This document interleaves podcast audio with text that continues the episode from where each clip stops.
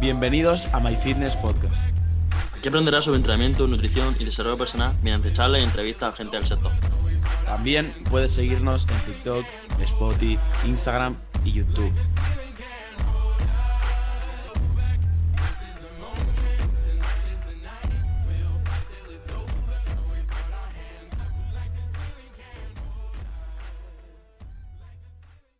Bienvenidos a My Fitness Podcast, bienvenidos a un nuevo episodio, episodio 82 si mal no recuerdo, y en el día de hoy no estamos acompañados por nadie, estamos únicamente yo y Alberto. Va a ser así una charla, por así decirlo, más enfocada, eh, Alberto como mi entrenador y yo como uno de sus atletas, ya que vamos a estar hablando sobre programación, planificación eh, y de una manera bastante amena. No va a ser, no os esperéis un episodio teórico a punta pala. Alberto sí que va a dar ciertos tips, ciertos consejos eh, técnicos y más teóricos para que os podáis ayudar y os lo podáis llevar a vuestra propia programación.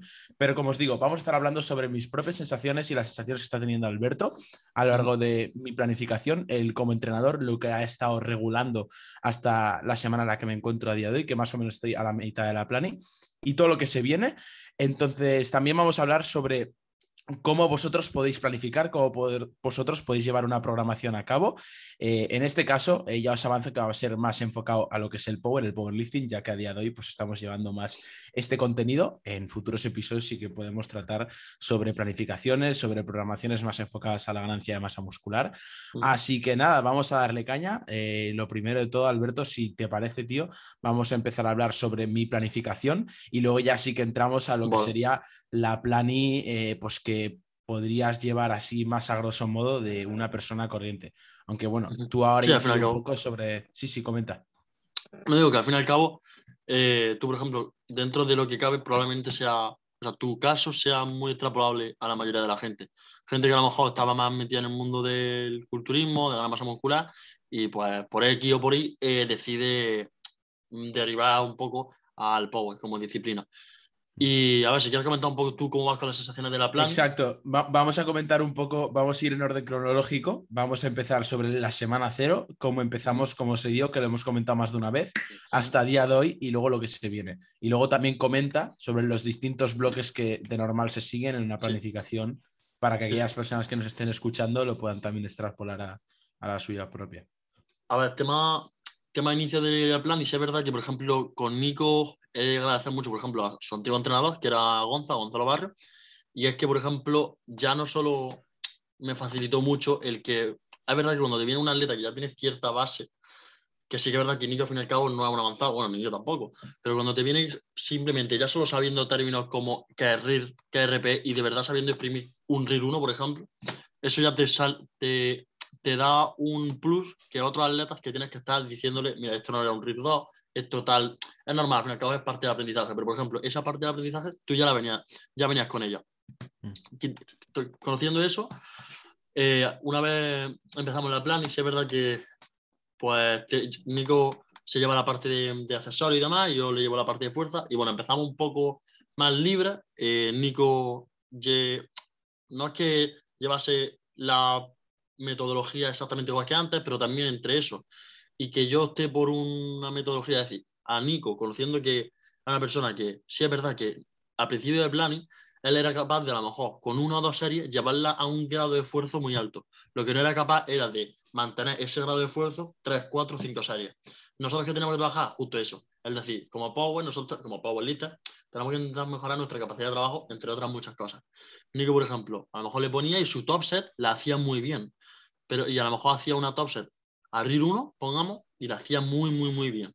En cambio, luego, en las backups, teníamos que hacer una bajada de peso muy agresiva. ¿Por qué? Porque se fatigaba mucho, entre, muchas comillas. Sí, para que se entienda, así a resumidas cuentas, me lo digo yo como primera persona, que al final es lo que me ocurría, lo has estado explicando muy bien yo sí que estaba acostumbrado a llevar las series a otro nivel, a una intensidad bastante elevada, pero no estaba acostumbrado a algo que es muy importante en el mundo del powerlifting y es llevar ese volumen de trabajo. Eh, pues el realizar en momentos como los que me vienen ahora dentro de poco en, una, en un bloque de, volumen, eh, pues esos 5 por 5, porque a lo mejor las dos primeras series las las hacía bien, eh, el RPE y el RIR eh, estipulado, pero luego ya a partir de la tercera, incluso cuarta serie, pues ya decaía mi rendimiento. Entonces, hemos estado trabajando a lo largo de esta plan y hemos ido mejorando la capacidad de trabajo. Eso. Y además, mm, ya no solo eso, sino que, por ejemplo, tú también venías de un entrenamiento muy enfocado a la hipertrofia y, por ejemplo, si es verdad que, eh, empezando, por ejemplo, hablando ya de básico y de cómo empezamos a planificar, a mí me gusta, por ejemplo, y esto creo que es bastante fácil de entender, tú, por ejemplo, si puedes mejorar un, voy a poner una escala numérica, pero no significa nada, si tú puedes mejorar 10 sin fatigarte eh, mucho, es mejor, es decir, si por ejemplo, te, eh, vas a ganar 10 fatigándote 15 o 10.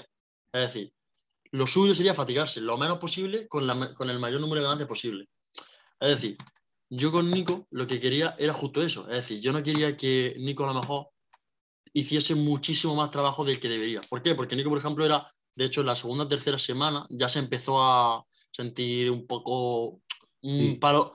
No, no diría muy rígido, pero sí es verdad que parecía que no que necesita una, ser una descarga, pero que ya estaba quemado. ¿Por qué? Porque mm, no nos llegamos a coordinar muy bien al principio. Yo opté por una metodología diferente a lo de la capacidad de trabajo que vengo a comentar. Y Nico seguía exprimiendo esa serie a tal grado de esfuerzo. ¿Qué pasaba? Que eso se juntó y hizo que la fatiga se disparase. Bueno, por suerte Ribe, que ya lo trajimos al podcast una vez, y estuvimos hablando con él, habló contigo, luego hablé yo con él, y, y, bueno, estuve hablando con él sobre cómo podíamos enfocarlo, tal, y bueno, a partir de ahí realmente la base de cómo empezamos a estructurar tu plan y bien, bien, bien fue gracias a él. Y no me da miedo decirlo.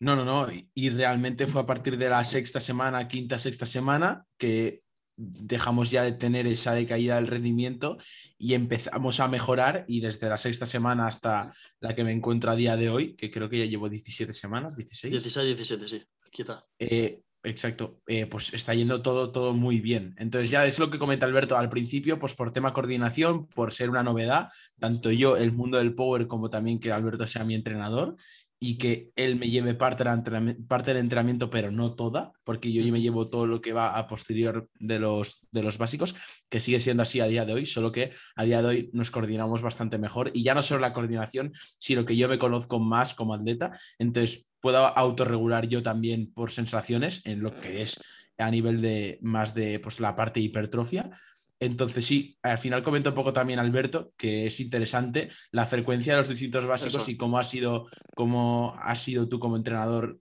pues cambiando eso a lo largo de la plani, porque al principio no, está, no hicimos lo, al principio lo mismo que estamos haciendo a día de hoy. Claro, nosotros probamos, porque por ejemplo, Nico venía de un caso, no diría peculiar, pero por ejemplo, Nico no hacía, no, no, había hecho pre-banca prácticamente eh, nada. ¿Qué pasaba? Sí, sí. Claro, yo lo que quería probar y empezamos a probar, empezamos a progresar poco a poco, era cómo respondía a una frecuencia, no digo baja, pero normalona. Una frecuencia normal, una frecuencia de 2, 3. Empezamos con una frecuencia de 2 para ver cómo respondía, para que se fuese adaptando poco a poco el movimiento, y a partir de ahí subimos a frecuencia 3. Una vez empezó a seguir mejorando, si no me equivoco, en una llamada que hicimos, que fue básicamente inesperada, que estuvimos hablando con, con Joe y Pablo, me lo comentaron y me dijeron, al fin y al cabo, por ejemplo, el punto débil, que ahora es verdad que Nico está mejorando bastante la banca, el punto débil, entre comillas, de Nico era la banca. Era lo que, en comparación a, por ejemplo, el peso muerto de la sentadilla, iba muy, muy descompensado. Porque dijo. no, lo sigue siendo, pero estoy mejorando. está mejorando bastante. Y comentándolo con ellos, me dijeron que podíamos meter incluso frecuencia 4. A partir de ahí, empecé a ver cómo podíamos organizarnos de frecuencia y ahora mismo está con frecuencia 4, es decir, 4 días de entreno, 4 días de banca con distintas variantes. Es decir, las cuatro variantes no son cuatro variantes que fatiguen mucho, sino que tienen quizás una variante de competición, es decir, la banca normal. Porque dentro de lo que cabe, la banca es un movimiento muy técnico. Por ejemplo, tú, Nico, ahora quiero que comentes esto un poco, y es que la banca es un movimiento que es muy técnico y aparte requiere mucha masa muscular. Es el movimiento más complejo dentro de lo que cabe muchas veces te levantas un día y a mí me ha pasado que un día parece que la técnica la está haciendo súper bien, que tiene el setup muy afianzado y al día siguiente pues no te sientas así. Es un movimiento que, requiere mucha repetición, de muchas repeticiones y de repeticiones de, alta calidad. Es por eso que metemos frecuencia 4 y tenemos la variante de competición, porque queremos ser dentro de lo que cabe específico. Luego, la variante de overload, que es básicamente una variante que normalmente a los atletas les suele gustar, a mí, por ejemplo, también me gusta bastante, y es que te sobrecarga los movimientos. Es decir, levantas más peso de lo que suele levantar. Y luego dos variantes técnicas que básicamente vienen a ir probando distintos agarres, distintos tempos, distintas cosas para ver qué le va funcionando, qué le va funcionando más, menos. Y aparte, por lo que, por el mismo nombre, la variante técnica, porque mejora su técnica y luego la variante de competición. Si quieres, Nico, por ejemplo, comenta un poco tú cómo vas con la banca. Ahora la verdad es que está mejorando mucho, mucho, mucho, y ahora después ya comento un poco el protocolo que llevamos. Sí, al final ya no solo la frecuencia, que a mí me vino muy bien, y yo también sentía que me iba a favorecer ya no solo en la frecuencia 3, sino que cuando me propuso Alberto lo de la frecuencia 4, creía que era buena idea y de hecho así fue. Llevamos ya varias semanas con frecuencia 4 y soy capaz de recuperarme y pues llevar estar, estoy llevando a cabo bastante bien el trabajo en la banca y como digo, mejorando más que nunca. Entonces, es lo que dice Alberto, cada, cada día tengo una variante distinta. Y sí que es verdad que, como os digo, ya no solo la frecuencia, sino los aspectos técnicos, sobre todo el setup, hemos, dado mucho, hemos hecho mucho hincapié en el setup y es algo que yo antes no lo tenía nada interiorizado, que a día de hoy no, lo tengo que, no digo que lo tenga muy interiorizado, no lo tenga maximizado para nada. En todos los aspectos hay mucho margen de mejora, pero sí que lo estoy asentando bastante bien y he encontrado eh, un setup que, en el que me siento bastante cómodo, que si quieres Alberto ahora, para la gente que no lo sepa, comenta un poco lo que es el setup, pero me estoy sintiendo bastante cómodo y con ello, junto a la frecuencia y junto, junto al volumen de trabajo que estamos acumulando, pues estoy mejorando bastante y me siento bastante cómodo. Claro, eh, un setup, para quien no lo sepa, son todas las acciones previas al levantamiento, es decir, cómo te colocan el banco, cómo clava la escápula, la forma en la que ponen los pies, el agarre de la banca, como básicamente todo lo previo al levantamiento. Hmm. Al igual que, por ejemplo, en la sentadilla, el setup puede incluir el walkout, luego la forma en la que coja el bracing y luego ya, pues, otras cosas como a lo mejor si hace flexión de cadera, si no, tal. Básicamente el todo lo previo al levantamiento. es verdad que es algo que me da, o sea, me gusta mucho hacer hincapié, ya no solo en técnico, sino en todos los atletas, le doy mucho hincapié en la posición inicial de todos los levantamientos. No sé si lo...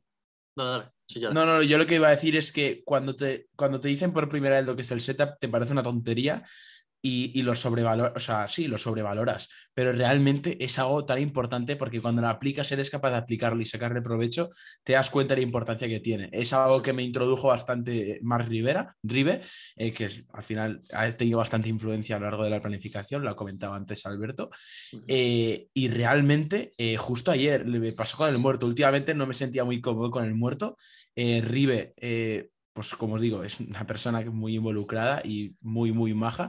Eh, entonces me mandó un vídeo eh, hablando sobre cómo puedo mejorar el setup y cómo eso se puede trasladar a la mejora técnica del peso muerto. Eh, y lo, lo, apliqué esta semana en el peso muerto déficit, en la single que tenía con 175 kilos. Y la verdad es que brutal. O sea, tengo mucho que mejorar aún, pero lo noté, me noté muchísimo mejor. Que ya os digo, tanto la banca, sentadilla como muerto, el setup es algo muy, muy clave.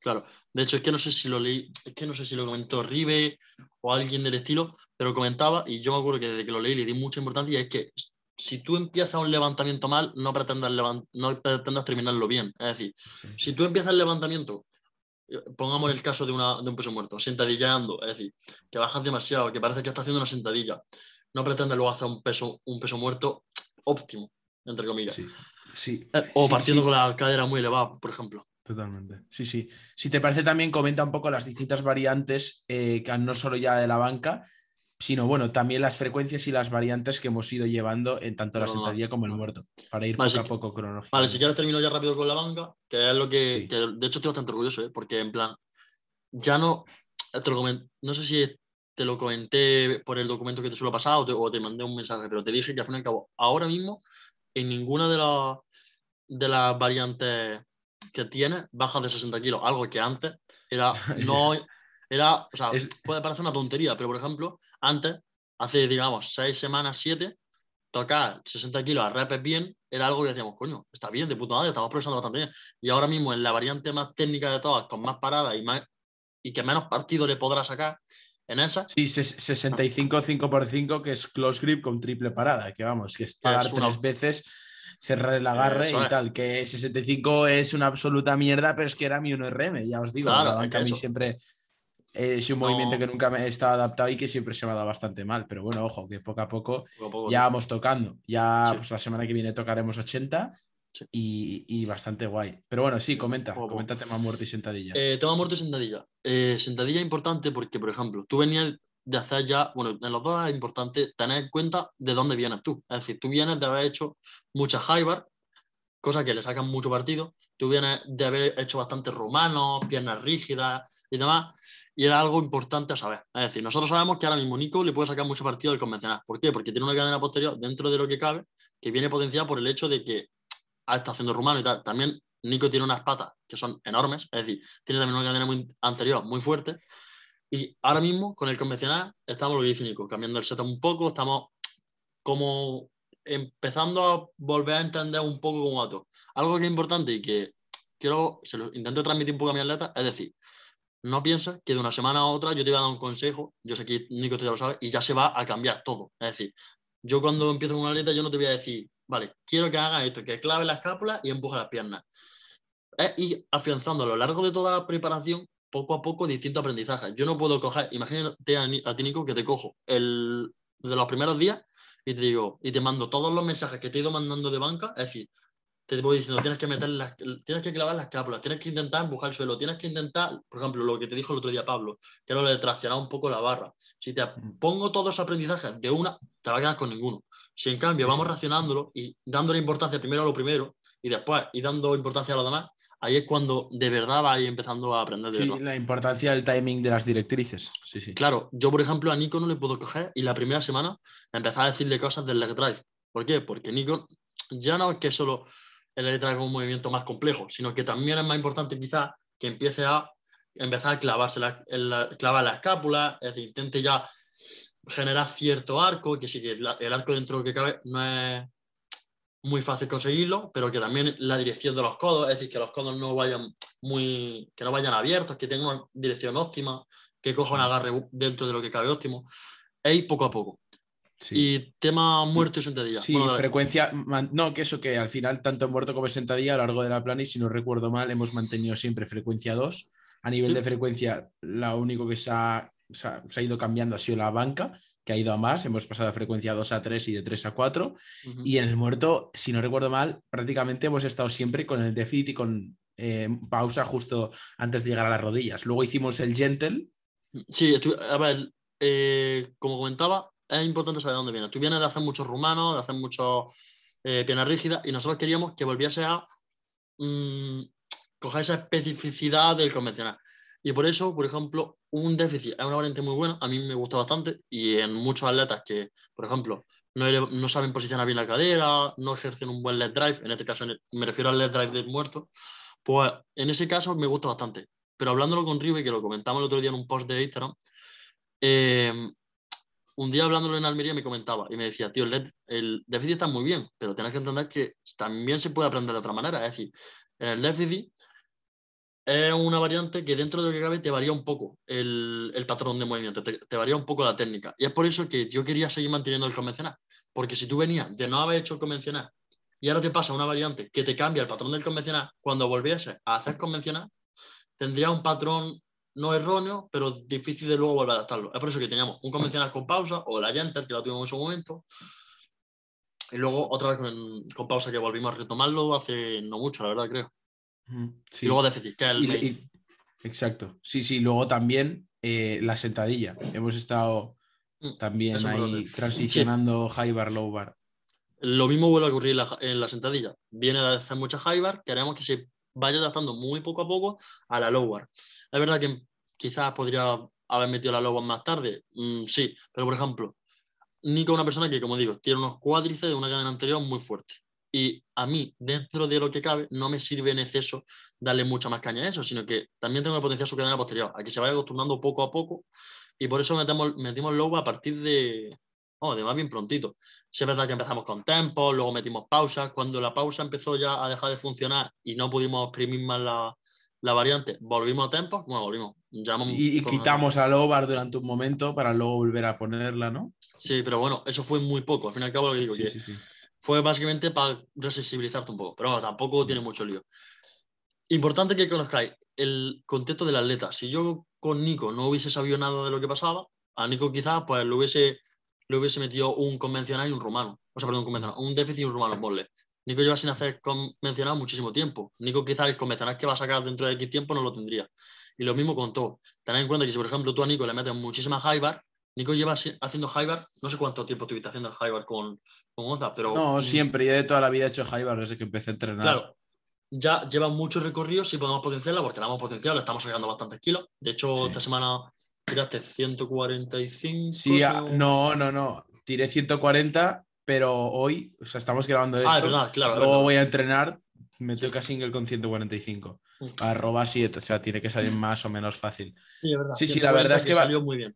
140 Sí, la muy ver- bien. la- no, la verdad es que es eso. O sea, luego comenta, porque que- creo que es muy interesante ya, pero eso para, para luego, para acabar, eh, que es para lo que creo que ha venido la gente a venir a escuchar este podcast, ya no solo mis sensaciones, que está bastante interesante, sino a cómo se realiza una planificación realmente. ¿Vale? Comenta los distintos bloques que hemos estado siguiendo, porque esto tiene un orden. Tiene el bloque de hipertrofia, que es el inicio, que sabemos que se puede programar de muchas maneras, pero de la que nosotros nos estamos centrando ahora mismo es esta. Entonces, luego comentas los distintos bloques y lo que se hace en cada bloque, así a grosso modo.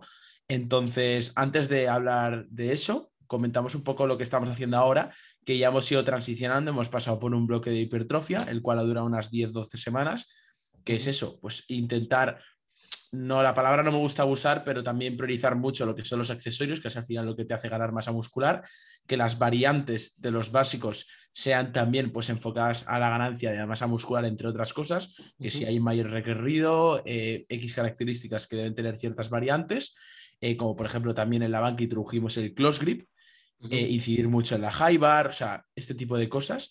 Y luego, eh, ahora mismo estamos en el bloque de fuerza base, acabando el bloque de fuerza base, y por eso mismo me veis en Instagram que estoy tirando bastantes singles. Estoy ahora mismo, pues, eh, tirando más, adaptándome más a lo que es una single, una primeras exposiciones, ¿no? Se, se diría Sí, el término, primera- Alberto. Sí, vale, la primera posición es la primera, las primeras posiciones que ha tenido a una single desde, No sé. ya no desde la Plani, sino desde hace muchísimo tiempo, porque es verdad que hicimos una, una single, una toma de marcas por ahí, pero Sí, tú nunca habías tirado singles desde hace Claro. muchísimo con Gonza, que yo recuerde. Con Sí. Gonza creo que nunca has tirado una single, ¿no? sí. No, no, no, no, que va, que Claro. va. No, no, entonces, ¿cuánto queda de este fuerza base, de este, de este bloque? Eh, nada, eh, si no pasa nada raro, dos semanas como mucho. Es decir, esta Dos semana, semanas. la siguiente y probablemente la otra ya terminamos fuerza base. Y luego quedaría el bloque de volumen. bloque de ¿no? volumen y bloque de picking. Bloque de Eh, picking, y si ahí quieres, vendría la toma de marcas. Y Vale. ahora comenta un poco lo que sería la- ya no mi planificación solo, sino una planificación a grosso modo para que la gente se sitúe. Vale, a ver, eh, quiero que primero que se sepa que esta es la forma en la que estoy planificando a las atletas que llevo ahora. Es decir, hay muchas metodologías y ya o- os digo, no os quedéis solo con una. Es decir, no os quedéis solo con metodología que usa tal, que usa otra persona. Intenta aprender todo, qué hacen, de- hacen todos y a partir de ahí sacas tus propias conclusiones. Yo, por ejemplo, ahora mismo programo por bloques. Es decir, eh, por bloques tipo RV, eh, básicamente. Porque, claro, Nico, por ejemplo, ahora mismo, y la mayoría de las atletas, ahora mismo tiene un bloque de hipertrofia, bloque de fuerza base, un bloque de volumen, un picking, una descarga, un tapering y una, y una toma de marca en caso de que, de que quieras hacer una toma de marca. O incluso se puede enlazar con otro bloque sin quitar el picking. O sea, puedes hacer bloque de volumen y, y enlazas con otra preparación. Lo que te comentaba, eh, característica de cada bloque. Está el bloque de hipertrofia, que es el más específico. Y luego el bloque, que es el picking, que es el más específico. Es decir, es justo lo contrario. Va pasando de más específico a más específico. Pasando de altas rep a bajas rep. De variantes más específicas que buscan mayor ROM, mayor tiempo bajo tensión, un aprendizaje motor más gordo, a una parte en la que es mucho más específica con movimientos de competición tipo low bar o incluso si puede ser tu high bar, convencional o sumo, dependiendo de cuál es tu básico, banca. Es decir, esto también se puede aplicar en otras disciplinas tipo street lifting, tipo con los fondos, dominadas, se puede aplicar a otras disciplinas de fuerza, así que también podéis aprender de esto. Y ahora, cada bloque, bloque de hipertrofia, el más específico, muy importante en principiantes, es decir, eh, una persona que no tenga apenas masa muscular o que tenga poca, o da igual, seguramente un bloque de hipertrofia es muy, muy importante. Durará entre 4 o 8 semanas. También Nico ha comentado, estuvimos entre 10 y 12 nosotros. ¿Por qué? Porque queremos exprimir. Es decir, si Nico estaba progresando, Nico progresó muy bien en el bloque de hipertrofia, ¿por qué voy a cortarle? ¿Por qué voy a quitarle 4 semanas de progreso cuando no tiene prisa? Nico no tiene prisa para competir. Es decir, Nico, esta preparación no, no va a terminar en una competición. En caso de que termine una competición, ahí es cuando ya tienes que ir a un poco más fino y tienes que intentar que las semanas sean tal, que no te pases de X cosas. Ahí es cuando tienes que ir a un poco más fino. Ahora mismo, que Nico, por ejemplo, no va a hacer una competición después de esta preparación, eh, No, eh, pensé que ibas a decir No, cuándo no. iba a competir. Digo, "Shh, No, no, estoy, no. Grabando, estoy grabando un vídeo para YouTube No, no, no. que voy a, decir- voy a contestar esa pregunta. Por eso te digo, eh, no hay que ir tan, tan, tan fino. Si quieres alargar un poco el bloque, se puede alargar. Por ejemplo, Ainhoa, si no recuerdo mal, Pablo, eh, tuvo un bloque de hipertrofia muy largo, creo. Porque me lo comentó una vez Pablo, que le pasó algo parecido. Progresaba muy, muy bien y él decidió no cortar. ¿Por qué? Porque Ainhoa no iba a competir y si no me equivoco, Ainhoa, no sé si lo estará acusando, pero creo que, me, que era tu caso. Así que lo comentaba, bloque de hipertrofia, luego terminamos con una medición, entre comillas, a altas rapas, como puede ser un ANRAP, o quizás no, puede, no ANRAP porque tú prefieras no hacerlo, porque quieres pasar directamente, pero bueno, yo creo que también es importante tener en cuenta el factor motivacional del atleta, es decir, terminar un bloque con algo así un poco de chicha, con un récord de volumen, con un ANRAP, con una single como en este caso, siempre le gusta a todos los atletas. A todos los atletas les gusta saber cómo de fuerte estás, cómo fuerte estás. Por eso a mí me gustó bastante. Después de eso, metería una semana puente o lo que tú quieras, una piva, una descarga, como te dé la gana. Vale. No, no, importante que digo que, que expliques un poco para la gente que no lo sepa que es una semana pivot, que Sí, bueno, Así, las semanas pivot se usan en, en otras metodologías, pero bueno, una semana, de una semana puente es una semana introductoria al siguiente bloque. Es decir, tú vienes a estar haciendo X movimientos y vamos a descansar de estos movimientos y vamos a introducirnos a los siguientes. Es decir, imagínate que estás haciendo en la. Vamos a poner que estábamos haciendo en, la, en el bloque de hipertrofia una variante de sentadilla como puede ser la high bar. Y ahora vamos a pasar a fuerza base, pero queremos seguir manteniendo la high bar, porque es lo que digo, quiero, por ejemplo, este fue tu caso, eh, queremos medirnos en fuerza base con una high bar. Por lo que vamos a hacer en semana puente, no vamos a seguir con la high bar, vamos a como desinhibirnos un poco. Vamos a meter una high bar con pausa, una high bar con tempo o cualquier cosa para que el RP sea muy bajito, es decir, a lo mejor te meto una high bar tempo 500 y te pongo 3x5 arroba 6. Es decir, un, algo que va siendo un poco más introductorio y luego ese tiempo 600, tiempo 500 se va a quitar, es básicamente para sensibilizar. O quizás incidir en ciertos aspectos técnicos. A lo mejor una persona que se lanza mucho al hoyo, es decir, no controla la, excéntrica, pues le metemos ese tiempo 500 la semana puente porque queremos que sea consciente, se lo decimos, te voy a meter este tiempo 500 porque te lanzas mucho al hoyo. Así va a, va a tener una experiencia de lo que no vas a tener que hacer porque no vas a controlar 5 segundos la bajada. Pero para que entiendas más o menos que tienes que controlar la bajada. Y como eso, mucho más. Así que semana puente, semana introductoria siguiente bloque. Luego, fuerza base. Intentaré más o menos explicar así un poco a grosso modo, porque si no me puedo tirar aquí mucho rato hablando. Pero fuerza base es básicamente una intensificación. Es decir, nosotros lo que hemos hecho es pasar de altas reps a bajas reps, sin pasar por un picking, como puede ser al final de la preparación. Por ejemplo, empezaré ya a hacer, en vez de 3x6, 4x8 o algo así, o 4x6, empezaré ya a lo mejor a bajar un poco más las repeticiones, a aumentar un poco la intensidad, hasta que vamos terminando el bloque de fuerza base, como ha dicho Nico, con singles. Vamos a terminar con una especie de toma de marca. Es decir, Nico va a terminar tirando, yo ya lo digo yo, high bar, eh, una banca de competición, o, perdón, una banca de competición, una banca de verlo vamos a tirar y, y luego el déficit. Y a partir de ahí ya tenemos como otro dato que vamos a sacar. Vemos que Nico a lo mejor, ponle a un caso, le ha sacado eh, 30 kilos al muerto, 20 kilos a la sentadilla y 15 a la banca o 20 a la banca en variantes. Pues ya tenemos más datos todavía. Aquí lo importante es recoger muchos datos del atleta. Y después del bloque de fuerza base, semana puente si lo necesitas, porque no siempre se tiene que hacer, o semana de descarga y tal, y bloque de volumen, que como ha dicho Nico, pues es básicamente acumular volumen. Muchas series, eh, movimientos más específicos y... Es cuando veis los, los famosos 5x5. Eso, bueno, aunque a mí me gustan bastante los 5x5, que tú lo sabes, en la banca, Sí, pero bueno, Sí. tampoco me voy a meter aquí en muchos líos, sí. que si no y voy después ya, y Y luego después ya acabando la planificación sería el picking. que ahí ya es cuando están las sesiones SBD, que tanto gustan, la- los movimientos mucho más específicos, la low bar, la high bar, en función de cuál sea la tuya, convencional, sumo. Es decir, ahí ya te puedes meter muchas otras cosas. Pero a grosso modo, eso es una planificación de powerlifting por bloque. Luego hay otra metodología, estrategia, emergente, conjugated system, cualquiera. Pero esa es la que uso yo, por ejemplo, con Nico y con mis atletas actuales. Vale, creo que, creo que ha quedado bastante claro. De hecho, antes de acabar el episodio, eh, hay una pregunta que he estado pensando hacerte a ti, que creo que también puede quedar bastante, bastante bien, que puede ayudar. Y es que tú, Alberto, de cara a mí como entrenador, ¿cuáles crees que han sido los mayores consejos eh, que me has inculcado, por así decirlo, eh, al yo escucharte? Que me has podido dar a lo largo de la planificación y teniendo en cuenta que estamos prácticamente, bueno, un poquito más allá del Ecuador y que aún queda y que no solo esta planificación, sino que queda muchísimo tiempo trabajando juntos. Pero decir que yo coges al Nico del principio y, y claro, yo tenía ciertos eh, cierta tendencia a, pensar de X manera y bueno, al final en esta semana, sobre todo que son mis primeras semanas en el powerlifting, eh, pues que es muy importante madurar como atleta y cada semana que pasa, cada semana que mejoro tanto a nivel de atleta eh, como va muy, va muy ligado como a nivel personal como a nivel de atleta, ¿no? Lo que vayas aprendiendo. Entonces, comenta un poco así de cara también a las personas que lo hemos estado hablando eh, fuera, fuera cámaras, eh, que Lauti, que si nos está escuchando, también hizo el otro día en historia, que te gustó bastante sobre el tema de los kilos y que nos obsesionamos mucho con los kilos en la barra. Comenta un poco eso ya para acabar. Vale. Eh, también quiero decir, Nico y yo no solo somos, ya lo hemos dicho muchas veces, no somos entrenadores atletas, somos entrenadores atletas, somos amigos, somos podcasters, somos muchas cosas juntas. Por eso Nico y yo, dentro de lo que cabe, nuestra relación es diferente con quizás muchos atletas míos.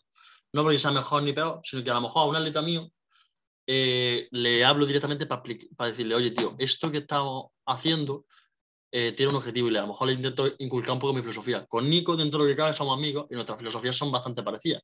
Y cualquier cosa que eh, a lo mejor yo difiero y quiero decírselo como entrenador, lo hablamos y no. Y, se, suele como llegar a un entendimiento, es decir, que es diferente. Pero a lo mejor sí es verdad algo que has cambiado bastante tu forma de pensar de los kilos y de a lo mejor tan, no me refiero a, por ejemplo, al principio de planning como que te daba más cosa, por ejemplo, la banca y tal, que era algo que yo me acuerdo que a nivel mental yo sé que te podía lastrar. Y, por ejemplo, ahora sí es verdad que estás madurando bastante con la atleta, pero hay muchas cosas que hemos mejorado, somos bastante jóvenes y demás, pero Lauti el otro día subió una historia. Y Lauti, por ejemplo, en Almería, que también lo he hablado con él hace poco, él decía, que quería sacar X marca, que quería que para este tiempo iba a sacar tantos kilos. Pero luego él, pues, pues a base de, de hecho me lo dijo, a base de hostias, se ha dado cuenta que las cosas no van así. Que tu primera plan y metas 30, bueno, ponle 70 kilos al total, no significa que tu segunda plan le vaya a meter otros 70. Y es por eso que es una enseñanza que a mí me... De hecho, Rive es la persona que más me ha inculcado eso. Y es algo que intento inculcar sobre mi atleta. No sé tampoco cómo bien lo estaré haciendo, pero sí es verdad que, por ejemplo, tú empezaste con una, no presión, pero eh, hablando así un poco claro, dentro del grupo de, con el que te juntas entrenando, era el, bueno, así de fácil, era el más, el más débil. Y eso, quieras que no, como que te, te no es que te, te afectase mucho, pero sí es verdad que era una persona que está rodeada por gente muy fuerte y quiere seguir siendo más fuerte y tener más marca y tal y cual. Sí, pero, pero eso yo, creo que al final sí que es verdad que a lo mejor los primeros hundió, pero vamos, que fue rápida la reacción y, lo usé como a nivel de energía. Y a día de hoy lo estoy haciendo. Pero, por ejemplo, es lo que decíamos, que tienes que saber manejarlo. Puede, o bien decir, Buah, tengo que mejorar mis marcas, o bien comer, eh, caerte y volver a tropezarte y pensar que va a meter muchos kilos y luego a lo mejor, imagínate que no los metes eso te va a meter una hostia de realidad importante. Sí, sí, eso está claro. Y, pero también incidir yo esa mentalidad ya la, no, no, la he estado cambiando en ese sentido y, 100%, 100%, y, al, y, al, final, o sea, he estado, por así decirlo, me he estado nutriendo en el aspecto de que decir, vale, si yo voy mejorando, me voy acercando poco a poco y llegará el día, eh, trabajaré para que llegue el día de llegar a igualarlos, incluso superarlos. claro, tío. No, no, es que eso, que sea que la gente sea paciente. Por ejemplo, eh, algo que le damos bastante énfasis es lo de tiempo tiempo, que sigamos trabajando, pico y pala y tal. Eh, hay que seguir picando piedra. Y cuando hacemos algo bien, yo soy el primero que a Nico le digo, eh, tío, felicidades, enhorabuena. Pero, y siempre viene un pero. O sea, rara vez va a ser algo que yo te diga, ¡buah! Perfecto. No porque sea una mala persona, porque sea un entrenador que me guste buscarle la, la cosquilla a mi, a mi atleta, sino porque Nico tiene mucha, es una persona muy ambiciosa y si quiere seguir mejorando es algo que tiene que hacer. Y por eso siempre, a lo mejor, siento tanto, me ha salido muy bien, muy bien, tío, pero igualmente a la siguiente semana va a ver que te debía decir algo que tienes que seguir mejorando. Y no significa que la haya hecho mal, sino que siempre hay algo que mejorar y hay que seguir picando piedra. Eso es, eso es. Pues si no hay nada más a añadir eh, por tu parte, dejamos. No, yo creo que ya ha estado bastante completito. Espero que os haya gustado. Dime. No, no, que ha estado bastante completito, me ha gustado bastante. No, no, ha estado, ha estado bastante bien. Entonces, yo ya sabía que grabar este episodio a ti te iba a molar bastante, pero bueno, al final es una petición, es un episodio bastante distinto a lo que solemos traer últimamente.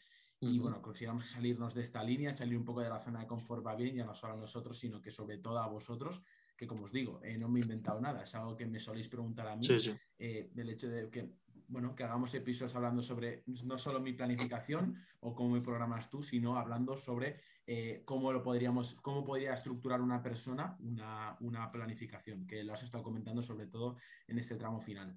Así que nada, lo dejamos hasta el momento, lo dejamos por aquí. Espero que os haya gustado. Si es así, pues nos podéis escribir a nuestro Instagram, nos podéis apoyar si lo estáis viendo por YouTube, darle like, suscribiros y también apoyarnos a, eh, mediante la valoración en el Spotify, que si no recuerdo mal sigue estando lo de las estrellitas. Sí, sí. Podéis valorar- valorarnos eh, en forma de estrellas. Cuantas más estrellas pongáis, que el máximo son cinco, pues más os habrá gustado el episodio y el podcast en general. Así que nos vemos en el próximo, en el próximo episodio. Un saludo. Adiós. Adiós.